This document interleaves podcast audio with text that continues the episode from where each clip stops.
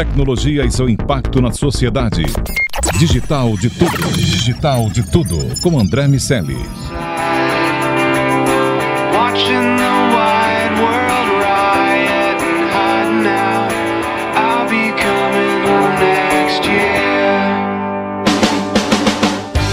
Salve, salve habitantes da sociedade digital, sejam muito bem-vindos. Eu sou André Miceli e esse é o Digital de Tudo, seu podcast sobre tecnologia e negócios. Primeiro podcast de 2020. Vamos falar de prognósticos. Pro- Prognóstico é melhor do que previsões, porque se a gente errar, a gente acerta. O que foi? Eu achei engraçado você fazer essa introdução. Me lembrou, me lembrou algumas coisas. Bom, vamos falar. Já, já- Daniel já se apresentou, mas oi Daniel, meu amigo, tudo e bem? aí, cara, beleza? Feliz ano novo. Obrigado. Pra você também, que você que tá ouvindo, feliz ano novo. Iago, tudo bem, meu filho? Na, na verdade me chamam de Lago por Opa. aqui, o, o André Miceli. Como é que você tá? Feliz tô ano bem, novo. tô bem, tô bem. Feliz ano novo, pessoal. É isso. Bom, seguinte, hoje vai ser assim: 10 tendências, um compiladão do que as consultorias, os sites, as publicações falaram sobre o mundo. E a gente vai discutir 10 dessas tendências sob a ótica do mercado, mas olhando o mercado brasileiro. Então, por exemplo, 5G aparece pra caramba no mundo, não tá na nossa lista, em função de todas as indefinições que rondam o nosso mercado no que diz respeito ao 5G.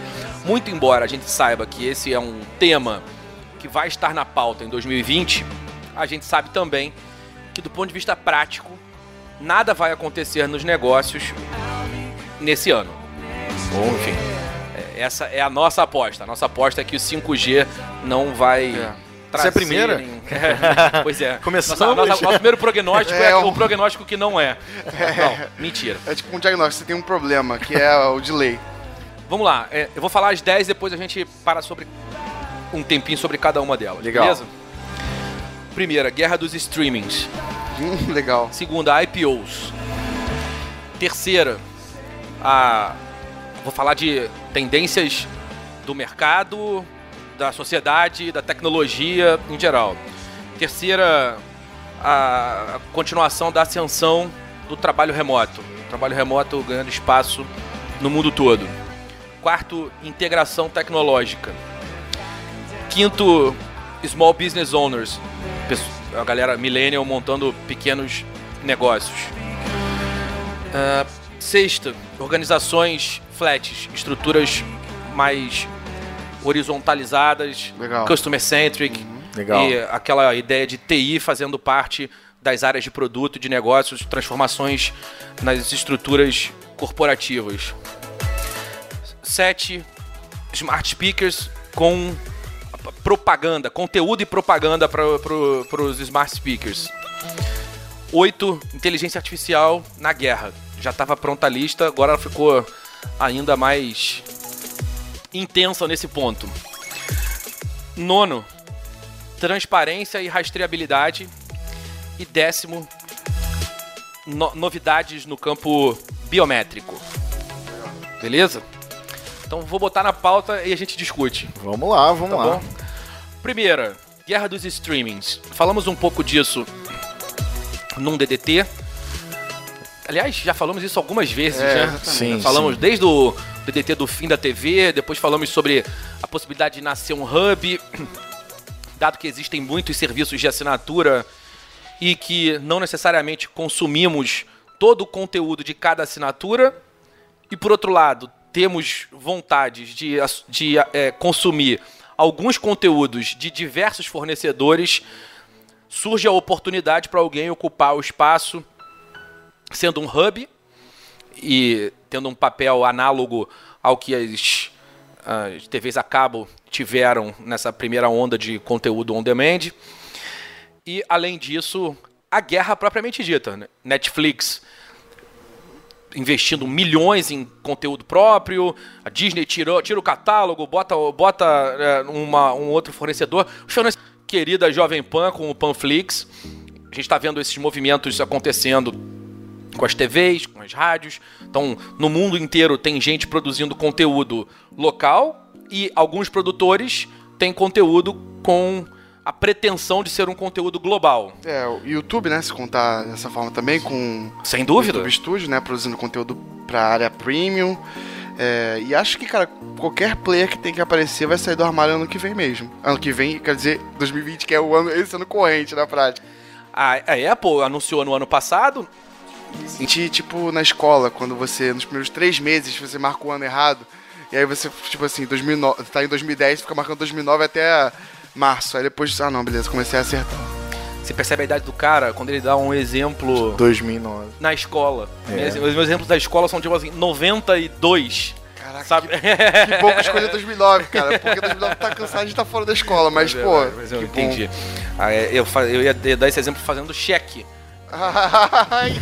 Porque era exatamente assim quando a humanidade fazia cheques, né? Deus a você passava o início do Cara, ano er- errando dinheiro? os cheques. É uma moeda, um negócio, um papel. papel? Enfim, então, Guerra dos Streamings é algo que é, vamos, Não, é, vamos, vamos ter que conviver ao longo do ano. Acho que tem bastante coisa pra desenvolver. É, chega algum player novo? Ou morre alguém? Alguém compra alguém? Onde estão as fichas de vocês? Já nasce esse hub? Como é, que- o que, que acontece nessa história? Cara, eu tô achando que. Tô achando não. Assim, é. Tô achando que o Hub, abre aspas, tá demorando pra nascer. Pois é. ou se manifestar ou ganhar espaço. Na verdade, eu já dei uma pesquisada sobre isso. Tem protótipos aí acontecendo no planeta Terra, mas, cara, não nenhum nome que a gente saiba assim de corredor, né? Significa que nenhum player tomou esse espaço ainda. E, cara, não é possível que, que a própria Disney, a própria Netflix e, enfim, a própria Sky, a própria. Os TVs a cabos não estejam pensando nisso, sabe? Os operadores de telefonia. Sim, Ah, sim. perfeito, são, é, esses são players muito interessantes, até porque alguns deles têm seus próprios streams, né?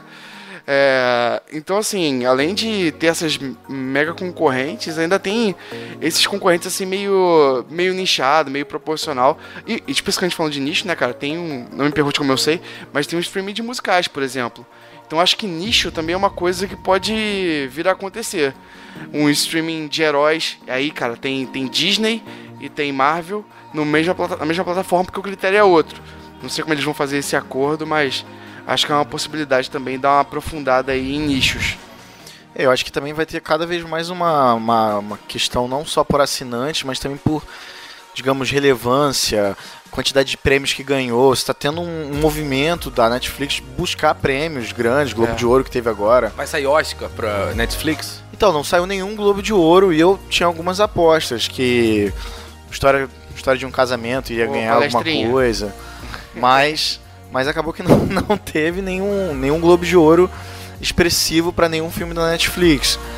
É, teve para série da Amazon. Então acho que vai ter- também ter uma batalha tanto pelos criativos para chamar um Claro. Scorsese da vida para fazer um filme para um player desse, quanto também por ter Já fez, relevância, né? né?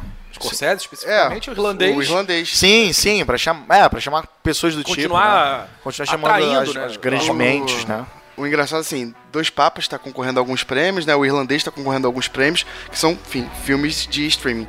E a gente estava falando sobre o Spotify, o efeito que ele vem gerando na música, como, enfim, os streams, o efeito que vem gerando na música, que vem tornando as músicas mais, abre aspas, pobres de alguma forma, fecha aspas. É, e o efeito oposto tá rolando com os filmes. Porque as, as séries, é, os streams falam assim, cara, eu tenho que ter as melhores séries, eu tenho que ter os melhores filmes. Como é que se faz isso? É, primeiro, convence a audiência em algum nível, em outro nível é a premiação, é o reconhecimento que gera esse horror aí que a gente tá falando agora, né? É verdade. Então, muita gente que. Cara, agora com o Globo de Ouro, é, eu conheci alguns atores e algumas séries que eu não sabia que estavam rolando. Sim, sim, com certeza. Porque, curiosamente, os streamings estão produzindo seus conteúdos e não tem ninguém produzindo música, né? É, Os streamings estão produzindo os conteúdos de É áudio e vídeo e não tem nenhum, nem, nem- nenhum distribuidor de conteúdo que é- seja só áudio que esteja produzindo música. Essa é a grande diferença. Porque na prática o cara produz, já que essa guerra tá realmente dando muita grana, o cara produz Sim. competindo pelo, pela grana que vem do usuário. É porque o diferencial Lá competitivo. funciona ao contrário. É. Exatamente. Como o dinheiro vem do distribuidor, o distribuidor minimiza o que paga pro produtor de conteúdo, nesse caso, Sim. e aí empobrece a música. Hoje a gente estava um pouco falando um pouco sobre especificamente essa essa questão da música, falando sobre o quanto ouvir a música de forma individualizada, quanto os, os fones Ok. mudaram o processo de composição musical. Botaram, diminuíram Ah, os verdade. falsetes e, e as, as Whitney Houstons. Aham. Não tem Caramba, muito verdade. espaço. Então a gente vê muito mais gente murmurando, cochichando, falando sobre si mesmo, como se fosse quase uma confissão e falando. É, a- a- o, o processo de individualizar o consumo da música fez com que a música se tornasse mais introspectiva. E o que está acontecendo uh, com os streamings é quase que o contrário. oposto. Porque a galera tá vendo, consumindo muito mais. E, e consome muito mais interagindo. Então a galera consome comentando e tem todo, todo, todo uh, o hype de hashtags quando Aham. sai um episódio novo. Então é curioso ver áudio e vídeo, conteúdos que Caminhando- sejam só áudio e conteúdos que sejam áudio e vídeo, andando Caminhando na direção direção oposta. oposta. É Pô, eu fico muito feliz pela, pelos vídeos, né, cara? Eu acho que eu tava. A gente fala muito sobre música, filme e arte como um todo, e eu fico muito carente de filmes bons. Não que todo ano sai filme bom, né? Mas a minha impressão, cara, é que a gente chegou num momento da vida que era tipo assim: ou era remake, ou era reboot, ou era continuação dos filmes dos anos 80 e 90, sei lá. Heróis. É, e aí, enfim, acho que essa obrigatoriedade. E você, a gente falando sobre consumir música com os fones. O streaming que permite que você assista o filme em casa, né? Os filmes vão pro cinema. Então, assim, Muito você louco. consome os filmes agora publicamente. Além, obviamente, de em casa consumir com os amigos, mas engraçado de ser feito mesmo. Fechamos o número 1, um, vai ter guerra de streamings ou não? Isso Com é- certeza. Vai Não, ter, vai ter. mais É, morto. Não, Essa também. é uma aposta minha. sim. Legal. IPOs. Vimos alguns IPOs rolando no ano passado, mas falando especificamente de Brasil. A gente viu IPOs de empresas brasileiras acontecendo nas bolsas fora do Brasil, na bolsa americana. Natura acabou de fazer IPO, a gente viu XP fazendo IPO. A gente tem os unicórnios em quantidades cada vez maiores. A Loft agora, um mais novo unicórnio nacional.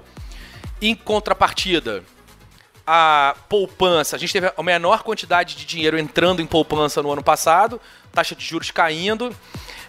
Taxa de juros caindo faz com que os investimentos associados à Selic se tornem menos interessantes.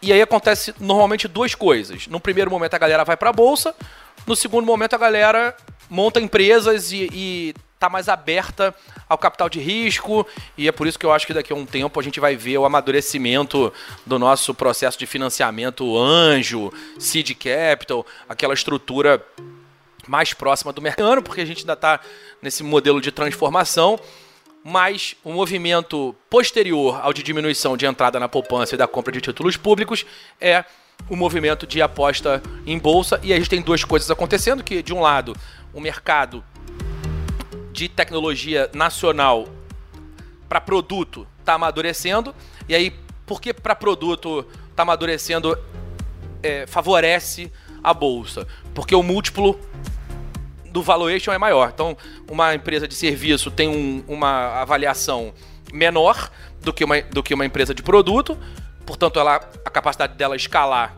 é maior. E, e aí a distribuição, o modelo de precificação ainda é meio é, etéreo, porque a gente vive vendo essa fábrica de unicórnios.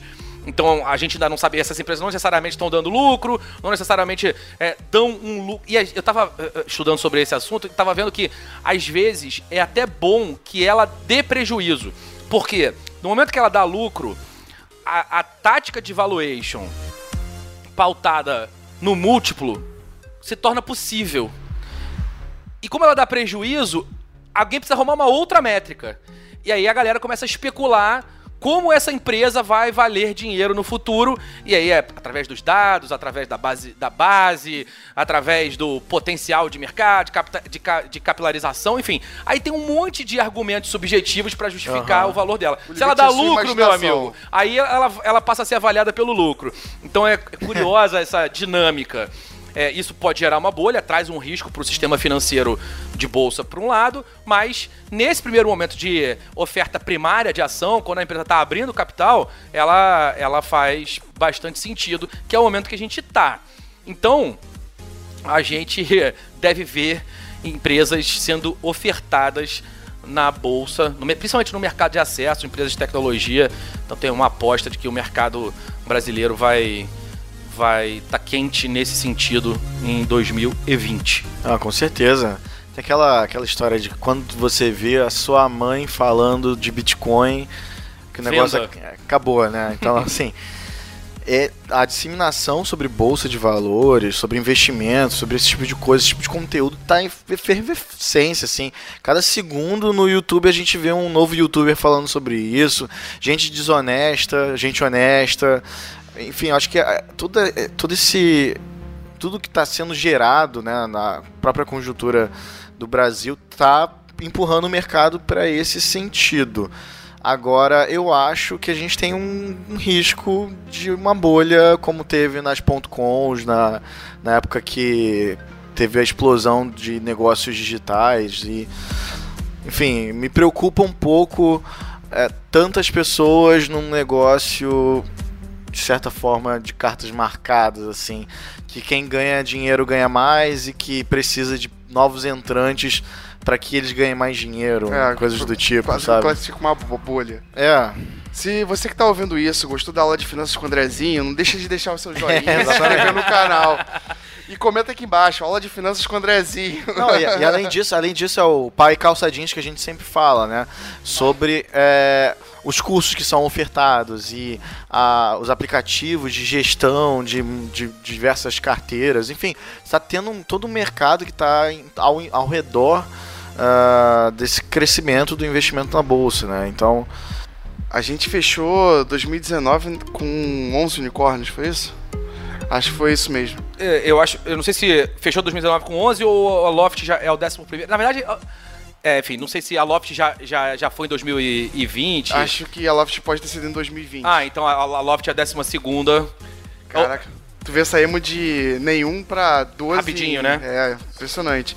Agora, Mas- ah, tem, tem uma outra uma outra métrica que não corrobora a onda de IPOs, mas que faz com que a gente olhe para o mercado de ações com, com interesse, que é a própria projeção das corretoras. A gente tem uma projeção variando ali, a, o mais pessimista é o JP Morgan fa- falando sobre a bolsa fechar a 126 mil pontos em Sim. 2020 e o mais otimista, a XP, falando 140 mil pontos. Então, a galera, se a gente pegar a média do mercado, a galera aposta numa média de 15%. Bovespa hoje está 116 mil pontos, falando de índice Bovespa. Quando a gente pega o mercado de acesso, a gente vai pegar um mercado mais volátil, mas com potencial de, viral- de viralização. É, é muita social media, é, com potencial de valorização mais alto. E, e isso faz com que a galera é, da, do- dos IPOs realmente ganhe espaço, porque tem ali a galera botando dinheiro. Mesmo quem está comprando o índice está apostando numa valorização de 15%. É, é o triplo da taxa Selic. É, é um pouco mais do que o triplo. A gente está falando de 4,5 contra 15. Então vai atrair o capital. E, e um pouco dessa essa expectativa acaba gerando a própria realidade. Porque a galera sabe que se deixar o dinheiro na poupança, deixar o dinheiro em fundo de investimento, não vai. não- come da inflação. é, não, come pela é inflação. se, se- mas você não come zero. A valorização Sim. real é, é muito pequena. O caminho natural é ir pra bolsa. Aí o caminho natural de ir pra bolsa é comprar blue chip. Mas a- aí, como vai a quantidade de entrada é, de gente deve ser maior, a bolsa é o novo iogurte, o cone. Olha sabe? aí. Aquela, aquela galera. Hamburgueria, O gin é. no ano passado. E o né? gin, exatamente. É, mas eu não Agora- quero falar sobre o gin. paleta mexicana. Exatamente. Então 2020 é o ano, aposta é o isso, ano da, é o ano, O ano da, da bolsa. bolsa, olha aí. A galera vai entrar. Verdade, é verdade. É, o que tem aquela velha história da regra de ouro do poker, né? Quando você senta a uma mesa de poker, se você demorar mais de dois minutos pra perceber quem é o bobo, você é o bobo. É, essa é a hora que o, bobo entra, né? A entrada do inocente, como a Olha gente aí, falava ó, muito, muito na época do Bitcoin. Então os inocentes vão pra bolsa. Mas, E- é. e- e- e- mas vão precisar entrar na bolsa. Claro. Porque a gente não tem nenhum movimento. Uhum. Como a gente. ah, a gente tá ali, os níveis de inflação razoavelmente controlados, os indicadores macroeconômicos, a menos que haja realmente uma guerra de proporções gigantescas, a gente não deve ter nenhum grande descompasso. Tem uma, uma oscilação no preço do petróleo, mas provavelmente nada que o faça disparar. Então, olhando o cenário macroeconômico, dá pra acreditar que a galera vai correr pra bolsa. E aí quando corre pra bolsa, evidentemente vai ter espaço pra apostas maiores, o que abre espaço pra esses IPOs. É engraçado, assim, o preço do petróleo tá subindo, né, por causa do- da questão que tá acontecendo com o Irã. E é engraçado que você fala que não tem nenhum sinal de que vai disparar. E todo mundo tá torcendo pra que ninguém dispare nada mesmo nos próximos É, dias. é, porque nesse caso o, o disparar de um Não, não, sim, sim. é, É, não. mas Dependendo de quem disparar o que, o petróleo dispara, um monte de coisa dispara. É, Meu mas Deus. eu, eu acho que ele vai oscilar mais do que, do que disparar, porque ao mesmo tempo que, que tem um motivo para que ele suba em função da guerra, tem um motivo para que ele desça em função da descoberta dos novos Aham. poços de petróleo. Então, de alguma forma, o mercado meio que já precificou essa história. É, tá Então, parecendo que sim. Por isso eu falo que só, só imagino alguma coisa mais séria no que diz respeito ao desbalanceamento dessas contas macroeconômicas, caso realmente haja uma guerra de proporções maiores, que eu não acredito. Pior, mais alguma coisa? É, só completando o que o Iago falou, né? Tem cada vez mais youtuber falando sobre o assunto, porque as pessoas estão indo. A, a- Carol. Isso, a Carol Pfeiffer que a gente entrevistou, é, que já tá nesse mercado há um bom tempo. E aquilo que eu falei, e é isso tem a ver também com o que eu falei de carteiras virtuais. Eu falei assim, cara, esse mercado não tá saturado, não, já tem dois, três grandes players, continua entrando gente. Eu acho que com essa migração toda pra bolsa, dessa mudança toda no dinheiro, obrigando as pessoas a se mexer, então acho, cara, que vai ter, se tudo der certo, né, com um mercado um pouco mais liberal, isso vai dar uma esfarelada grande. Então vai ter um- um- mais corretoras, mais youtubers, mais material, mais conteúdo. Lógico que vai ter sempre os bobos, vai ter sempre pilantra, mas acho que tem um mercado potencial muito grande crescendo aí pra players que ainda nem nasceram, sabe? Então, Concordo. legal. Concordo, concordo. Vamos lá. Ah, continuação do crescimento do trabalho remoto. Te fala sobre muito sobre as novas relações de trabalho. Quando a gente aí quando olha o Brasil, a gente também vive um momento de flexibilização das leis trabalhistas.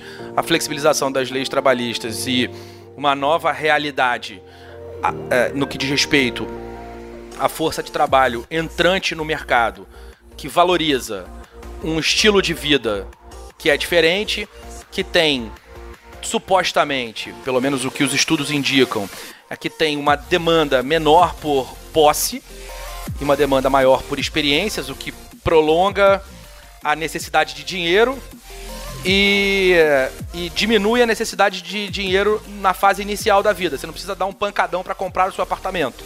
Você pode ter, você tem que ter grana sempre para pagar o seu aluguel. Então muda o processo de trabalho. Você não precisa ter grana guardada no começo, mas você pode trabalhar menos e trabalhar sempre para que essa grana continue entrando e isso vire um fluxo de caixa na tua vida. Então isso muda um pouco o mercado e por mudar o mercado abre espaço para trabalho informal se a gente olhar para as leis trabalhistas, a gente tem um, algo, um instrumento que formaliza a informalidade, porque agora a gente tem uma flexibilização e, portanto, não formaliza a informalidade, claro, estou brincando, mas que viabiliza essa informalidade. Então, modelos de trabalho que não, era, não eram permitidos agora são tem uma- um lado que é essa oferta da força de trabalho que curte essa ideia, não precisa de tanta grana, quer trabalhar com uma qualidade de vida diferente, quer tirar mais momentos de férias por ano, já está acostumado a fazer freela, trabalha para mais de uma empresa.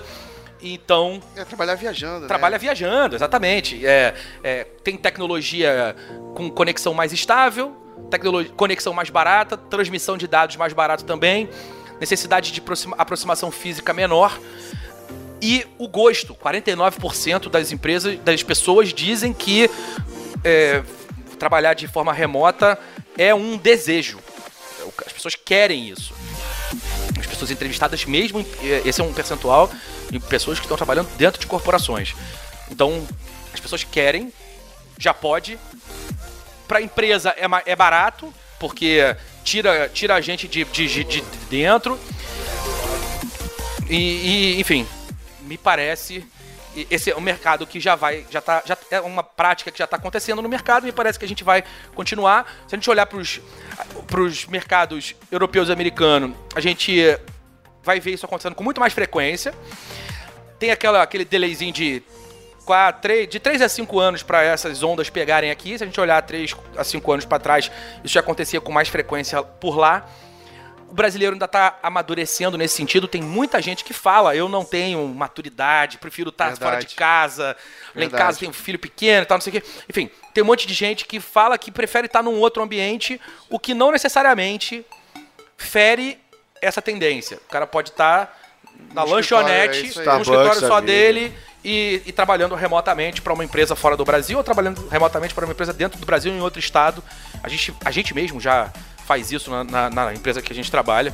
A gente contrata pessoas de outros estados.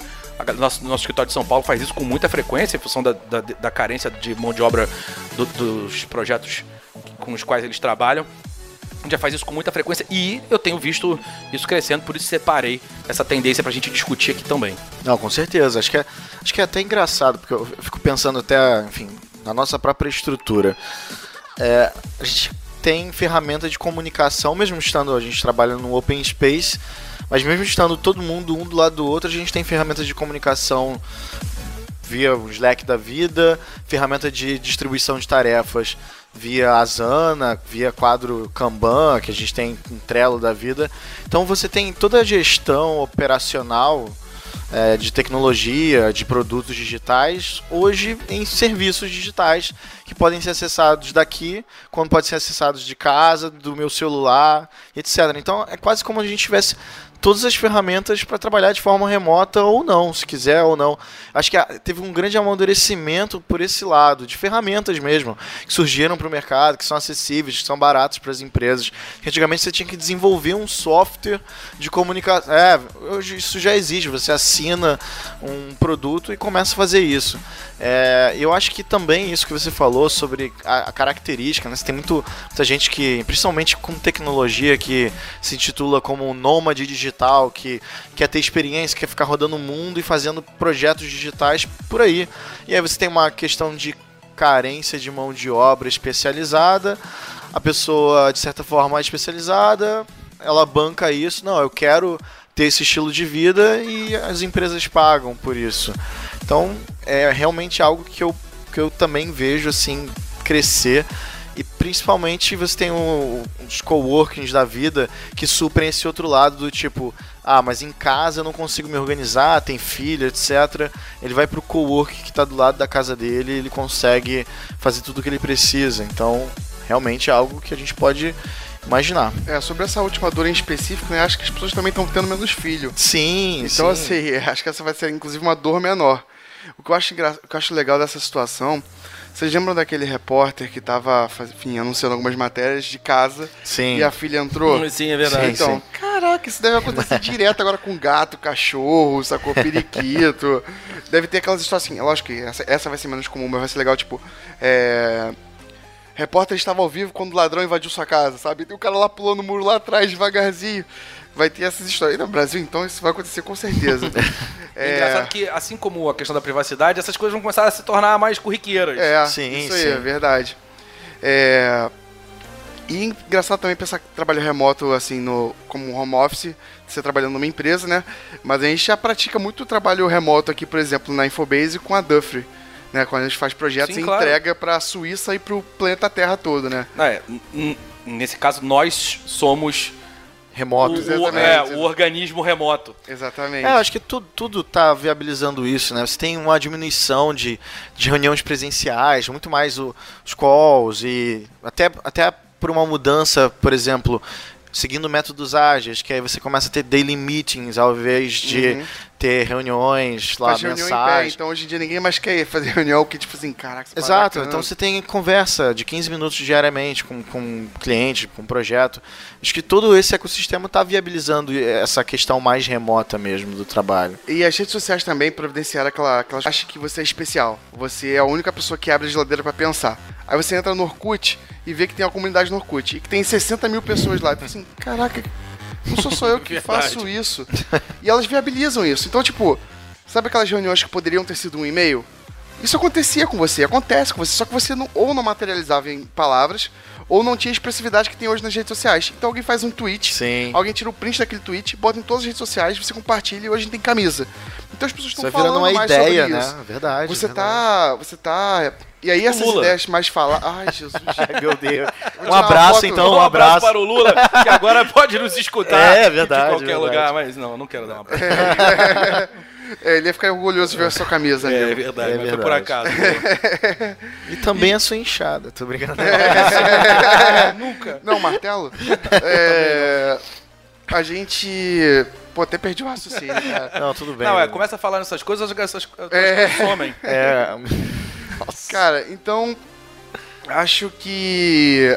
Então, assim, essas ideias que ficavam na sua cabeça, e, e aí o Abra Geladeira pra pensar começa a reverberar, e esse cara que estava na comunidade do Orkut, hoje é o cara que pensa, essa reunião podia ser sido um e-mail, que faz uma camisa, as pessoas falam mais sobre isso, assim, cara, pior que é mesmo, vamos fazer menos reuniões desnecessárias, e acho que isso acontece em diversos pequenos pontos, assim, que ficou otimizando o cotidiano, enfim, nessa, nessas minúcias que fazem toda a diferença no longo prazo. E por fim, acho que todo mundo nessa mesa sabe disso e concorda que beleza, o, a- o trabalho remoto vai crescer esse ano, mas isso vai virar de cabeça para baixo quando a gente tiver o fatídico 5G, Sem que não é nenhuma pra dúvida. gente esse ano, mas enfim, a gente pode começar a ver esse movimento nos Estados Unidos e saber que ele vai chegar em dois, três anos. Vamos ver e vamos falar sobre isso aqui do DDT. Vamos lá. Inclusive o DDT vai poder ser gravado remotamente, enfim, com maior qualidade quando tiver o fatídico o tal do 5G, é verdade, né? é verdade. Vou fazer das, da- das minhas casas na praia que eu tenho. Vai Legal. Tá bom. legal. É, eu vou fazer na minha casa na rua mesmo que eu moro, né? Integração tecnológica. Qual é a ideia? Lembra aquela velha capa, não sei se foi da, da Wired ou da... Não foi da, da Technology Review? Acho que foi da Wired falando, nós pedimos carros voadores e vocês nos deram 140 caracteres. Numa crítica ao empreendedorismo de Stanford, muito pautado Sim. nas redes sociais e pouco pautado na engenharia. Então a gente viu uma onda das redes sociais e dos, das soluções de software e tem visto uma ascensão das soluções de engenharia. Drone, carro autônomo, toda essa questão de conectividade, wearable, insidable, enfim, uma panaceia de coisas acontecendo.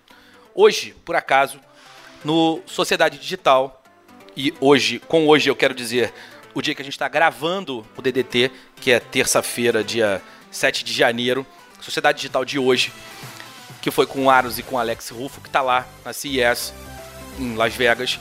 A gente falou sobre os lançamentos e é, uma das coisas que, curiosamente, o Rufo trouxe foi a conectividade. Ele tá, ah, a galera tá falando muito sobre as tecnologias reunidas. Então a gente tem é, toda a discussão do 5G, mas associada à coleta de dados de internet das coisas, mais a as smart houses, mais a conexão com os drones, um projeto da Uber que está lançando um drone autoguiado, mais os carros autônomos e as soluções de mobilidade urbana, enfim, a tecnologia está finalmente saindo da fronteira desktop e celular e passando a ser tecnologia pervasiva como aquela velha promessa de os Jetsons, um mundo efetivamente conectado, funcionando de maneira é, evoluída no ponto, do, do ponto de vista tecnológico, evidentemente.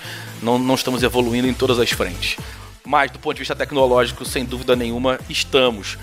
E, e essa integração que já está rolando de forma mais intensa em outros países, vai começar a chegar aqui no Brasil. A gente viu isso acontecendo com as Smart TVs, mas ano passado chegou a Alexa, né? chegaram os, os assistentes pessoais, ainda com, é, com algumas diferenças em relação às versões é, gringas no que diz respeito à complexidade, à quantidade de conteúdo, mas a gente é, deve começar a ver essas peças se encaixando agora. E aí? É, o conceito de multi-experiência, né, na prática. Exatamente. tá Exatamente. falando é, foi, é o que está sendo mais repercutido né, nos canais assim do que a gente está acompanhando. Que é isso, é a tua Smart Home, falar com o Smart Office agora também, que é outro conceito que está crescendo. E até isso está tá se encaixando que o, o internet da- das coisas está tá sendo encarado como inteligência das coisas. Porque é, se você juntar a multiconexão, a integração, mais a inteligência artificial, você começa a ter os organismos tecnológicos conversando, trocando entre si, trocando e criando esse ambiente de multi-experiência e de inteligência. É, então, realmente é algo que, que a gente está conseguindo tangibilizar mais, né? Finalmente. Eu acho que essa evolução, que com certeza começa esse ano e mais uma vez mais lá fora mais rápido por causa do 5G, mas pra gente aqui que estamos vivendo em 2020, ela vai ser muito progressiva. O que eu acho que é uma coisa óbvia, natural, legal. Mas eu queria ter a experiência, que não vai ter, de me tirar daqui de 2020 e me jogar daqui a 30 anos. Porque a gente vai passar por diversas microevoluções, sabe? Conecta com o relógio, com o ar-condicionado, com a porta, Sim. com o escritório, com a casa. A gente vai vendo isso, vai vendo esses erros, vai vendo a evolução. E, cara, daqui a 30 anos vai ser mágica, sabe? É, mas Você mas- vai entrar na sim, porta, a sim. porta abre sozinha, enfim, já abre, mas a catraca abre sozinho, o elevador abre sozinho, vai, sabe pra qual andar vai. Chega no escritório, seu computador já liga. Sabe, as coisas vão ser. É isso, mágica. Você entra entra no carro, você não vai falar pra onde você vai, que o carro sabe pra onde te levar. Não tem motorista no É, carro. o, a- o conceito da tecnologia ficar invisível, né? Dela ir desaparecendo. Exatamente. É, mas eu acho, eu acho que a gente está tendo isso já mais com, com, com uma- um conceito de você não sair da, da conexão. Então você está no seu celular, você tem uma experiência com ele, e aí você abre o seu computador e tudo que estava no seu celular já tem no seu computador, e aí você entra no seu carro e está tudo conectado, está tudo integrado. É, nesse conceito de multi-experiência, eu acho que a gente vai ter inclusive um, um avanço até, eu acho que nas, nos conectores, assim, tal, hein, André, num quesito mais de tecnologia, como a gente está vendo, por exemplo, plataformas como da Microsoft, de Power Apps, de co- conectores mesmo, de, Aham. de integração. APIs, que, é, que era algo integrar, que, que claro. dificultava muito, né? a- Enfim, é, a gente já trabalhou com projetos de legado e você vê o quanto que é difícil não, a a é- integração. E toda vez a- era o mesmo mantra que a gente faz sempre, né? Pessoal, experiência é muito legal, vamos trabalhar com tudo isso, mas pensem muito bem nas integrações. E, e aí você tem, por exemplo, Power Apps da vida mesmo que conecta tudo e, e, e já tá bem. E já tem a inteligência, a Cortana lá, a inteligência Exa- exatamente, da Microsoft. E aí você faz uma aplicação em segundos, em um dia, que você levaria três meses. E- Eu acho que esse ponto vai viabilizar muita transformação para esse ano. É engraçado que a primeira vez que eu ouvi sobre. É, é claro que esse, esse produto que a gente está falando da Microsoft, ele é, ele é um dos produtos que estão fazendo isso. Mas a primeira vez, é, na época lá do, do Gigantes Microsoft que a gente fez, Nosso DDT especial Microsoft. inclusive ótimos episódios, é que a gente com o Márcio, né, ele apresentou ali pra gente mais ou menos o Power Apps, a conexão do Office 365 e tudo mais. E a gente até ficou com os pés atrás e. Você via outras plataformas surgindo para isso, mas justamente você está chegando num, num- mecanismo que é que a construção de software vai ficar como Lego mesmo. Você vai pegando componentes. Acho que a mentalidade também das empresas está ficando assim, de juntar as coisas, de pegar as peças e conectá-las e você tem como ter você tem plataformas que fazem essa cola entre questões diferentes. Então isso está trazendo pra gente mais possibilidade de ter multi-experiência, né? E assim como os portais e principalmente as redes sociais fizeram um desenvolvimento de APIs e com seus SDKs, colocam isso em conferências como a F8 do Facebook, a galera agora vai poder fazer isso para expor os seus serviços para novos parceiros e de novo aí agora tem uma nuance importante porque a gente não vai falar só de integrar software, mas vai falar de integrar hardware com software, hardware com hardware, dois hardwares diferentes com, com softwares de análise de dados, enfim. E aí a, a- a gente vai realmente ver a tecnologia acontecendo de uma forma mais inteligente, mais intensa e pervasiva, como eu falei. Vocês são muito tristes, muito tristes, amigos. Vocês falam as coisas que eu ia falar. Eu ia falar essa esse ponto de que não só vai, as vai existir essas mega integrações já pré-prontas, como os, os hardwares e os softwares vão vir assim muito pró é, integração. Então, que você acabou de falar de hardware com hardware, né? Tipo, a, a- o Google Assistant vai ter uma API que você daqui a pouco pode ligar com Alexa e por aí vai. E aí, uma das dores de, até de alguns dos nossos clientes é justamente essas APIs, essas integrações, que, a título de curiosidade, é, só, é um movimento meio oposto ao que algumas empresas antigas de tecnologia faziam conserva Com a própria Apple, ainda faz. como conservadora, é, de forma conservadora, que é assim, eu vou tornar o meu sistema impossível de integrar. Então qualquer coisa que você comprar, você precisa de mim. Que é um que é uma que é uma uma coisa assim, é boa citação, né, a Apple. Uma estratégia de aprisionamento. Exatamente. Só que, cara, a gente vê que isso não tá colando mais no mercado com outras ferramentas, como tipo o ERP. É, Claro. Você vê que os caras começam a ficar antigos de alguma forma. Ele fala assim, cara, se vamos puder integrar com nada, eu vou ter que sair porque. Até porque algumas, algumas empresas não se atualizaram o suficiente para oferecer integração com a Cortana, por exemplo, ou com Alexa e assim em diante. E a própria Apple faz, fez isso durante muito tempo, mas agora faz até a segunda página, porque a economia de plataformas pressupõe que você precisa é, su- subir os, os dois lados Aham. da plataforma para que ela seja realmente valiosa. Você tem que ter um lado consumidor importante, mas tem que ter um lado fornecedor importante também. e aí, certeza. a- nenhuma empresa é capaz de produzir soluções na mesma proporção. Então ela precisa, Precisa abrir a plataforma né? para trazer exatamente os terceiros para que eles desenvolvam as suas soluções e aí eles vão, alguns vão ser bem sucedidos, outros vão fracassar, mas aí para a plataforma, para a empresa dona da plataforma, ela é, é um movimento mais conservador, vamos dizer assim, ou de alguma maneira protege de, de algumas dessas falhas e permite que ela compre os bem-sucedidos também. É, nesse caso, acho que essa, a estratégia dessa, desse, dessas interfaces que estão se conectando tem muita relação muito parecida com o Android, né? Que é uma plataforma Exatamente. chamada de easygoing, né? Então qualquer um pode inventar e publicar lá. É lógico que vão ter coisas, malefícios e é, ameaças. Mas em compensação também, cara, o tiozinho da esquina pode ler, pegar o API, fazer uma integração simples e piscar a luz da casa do vizinho, sabe? Fazer uma, uma brincadeira, uma simplicidade muito adequada àquela realidade. Isso gera um volume absurdo de capacidade de produção da outra frente, frente da rede, que é assim, os, os, os softwares, as integrações de funcionalidade. Bom, vamos lá. É, Essa tendência acho que é um pouco menor perto das outras, mas como está falando de tendência dos negócios, da sociedade, da tecnologia, são os small business owners, os pequenos donos de negócio, que tem um pouco a ver com essas novas estruturas de trabalho, tem um pouco a ver com essa nova relação dessa geração com, com a economia, com a necessidade de posse. E, e aí eu vejo dois grandes movimentos. Um de consolidação, então as gigantes vão continuar comprando algumas empresas e criando ecossistemas cada vez maiores. A gente tem um DDT que eu acho bem legal sobre a Amazon competindo em 12 ou 15 mercados diferentes.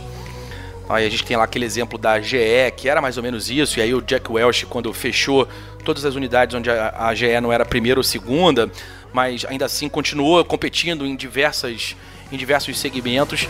Então, essas- esses grandes conglomerados que não dão espaço para grandes players nesse ambiente. A gente tem ali as FANG, né? Facebook, Apple, Amazon, Netflix e Google, Alphabet.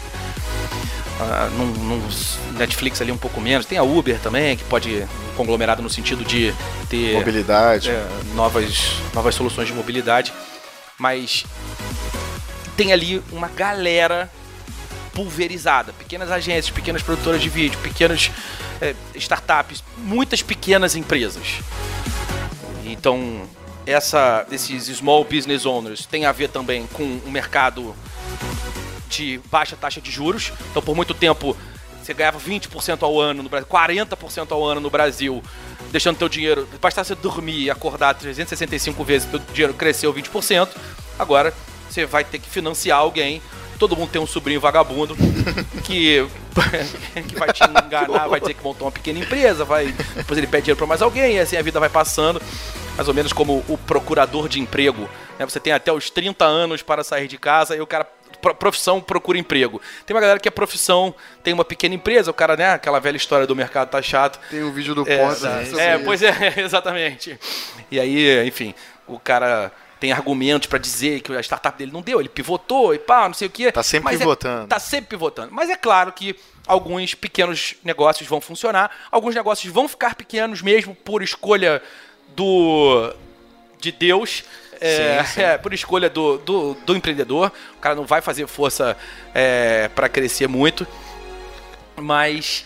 É o CEO de uma empresa que só tem uma pessoa. Né? é, né? Eu, eu acho muito É o gerente bom de meu isso. equipe. Mas, mas assim, independentemente. Claro, de- de- claro. de- tem espaço para pequenas empresas e eu vejo que é, esse movimento que. E aí é muito mais Europa que Estados Unidos. Apesar dos Estados Unidos a gente também vê isso acontecendo com, com alguma frequência, mas na Europa tem muito mesmo. É, a gente vai, deve começar a ver isso aqui no Brasil. As nossas pequenas agências, pequenos fornecedores, pequenas startups, o mercado de tecnologia abre muito espaço para esse tipo de iniciativa, mesmo que não seja um negócio de tecnologia, mas é um negócio que usa tecnologia para nascer. É, gente que faz bolo, artesanato, enfim, economia local. E eu acho então que esse ecossistema, os juros baixo, baixo que está obrigando as pessoas a irem para a bolsa, outra forma de você replicar também a sua renda é você abrir um negócio. Então o brasileiro que já tem essa inventividade toda vai, vai voltar a ir para a rua. Dessa vez por um empreendedorismo de necessidade, mas não de necessidade porque não tem emprego, mas necessidade porque a forma mais. Outra forma, abre aspas, não, eu ia falar fácil, mas fácil é uma má- palavra, mas uma forma de você multiplicar bastante a sua renda é você abrir uma empresa. É, e acho também que as pessoas que estão fazendo aquela parada de fazer uma startup, fazer uma startup, agora vão fazer uma startup à vera, porque as outras fontes de renda mais triviais, como você ponderou, André, não mais óbvias, estão deixando, estão secando. Eu acho, acho que também teve um- todo um. Consigo talvez analisar. A gente que saiu. Estamos saindo de uma crise. Você tem uma época onde as empresas enxugaram a sua produção, enxugaram o dinheiro que gastava com grandes empresas, fornecedoras de serviços, etc. Aí você começa a bu- buscar profissionais mais autônomos, profissionais com pequenas empresas. Aí você começa um movimento onde as grandes empresas também começam a comprar de pequenos, começam a comprar. E aí você tem por outro lado, a gente falou, né? Acho que esse ponto que o Daniel falou do, do- das redes sociais, delas serem também uma ferramenta de consolidar ideias. é, quase co- como consolidadoras do, do zeitgeist da vida, né? Se você tinha o espírito do tempo, agora ele consegue consolidar muito mais rápido, uma ideia começa a, a ventilar muito mais rápido é, do que antes. Então, por exemplo, você tem um, um crescimento de conteúdo, de suporte a SMB, a pequenas e médias empresas. Tem, por exemplo, a própria TIM com iniciativa própria para isso, se posicionando como parceira de negócio para empresas de pequeno porte. Então você está vendo é, muito conteúdo sendo gerado, né? muita, muita coisa sendo feita para para viabilizar realmente o pequeno empresário. Né? Você tem até o o próprio MEI, que é uma forma do, é, do governo, também uma ferramenta para incentivar esse tipo de coisa. É, então cria um ecossistema onde você realmente pode ter esse one man band e ele consegue tocar bastante coisa, consegue resolver bastante coisa. Isso para a empresa é bom porque é mais barato, isso para ele é bom porque faz ele ter a renda dele crescer, etc. E você tem todo uma, um aparato de conhecimento e de estrutura auxiliando essa pessoa a fazer um bom trabalho. Né? Pessoal, como diria a ex do Daniel, esse negócio tá ficando grande. Meu Deus! Pô, Mas não era pra ele, é. Infelizmente não era. Tá cima, mas obrigado aí pela. É, o fato de ser ela não quer dizer que era pra ele. Ah, sim. Enfim. É... Faz todo E sentido já agora. que tá ficando grande, vamos mudar o nosso. Vamos pivotar nosso plano aqui. É, o, Das o 10 podcast tá tendências. pois é, tá não. Só o mercado. É, pra alguns, pra alguns. Eu Alguns. particularmente acho ele bem legal. Ah, a gente vai. A gente falou das, de, de 10 tendências, explorou 5. Semana, vamos deixar as próximas 5 pra semana que vem.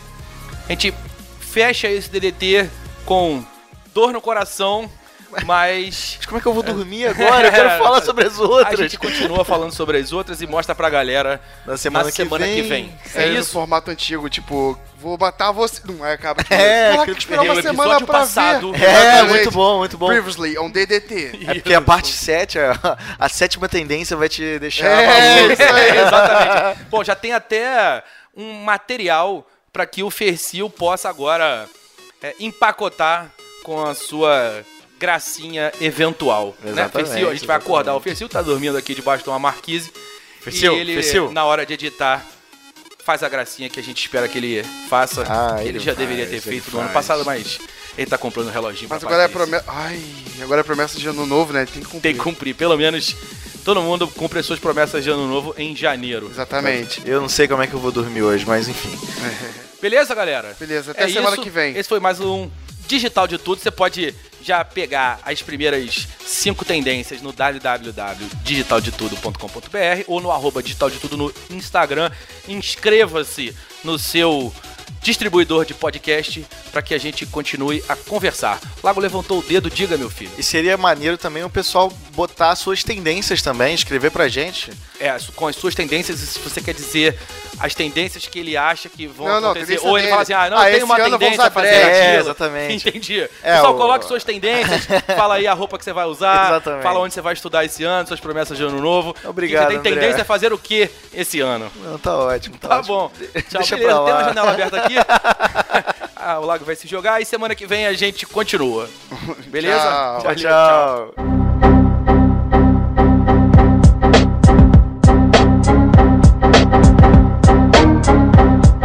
Tecnologia e seu impacto na sociedade. Digital de tudo. Digital de tudo. Com André Miscelli.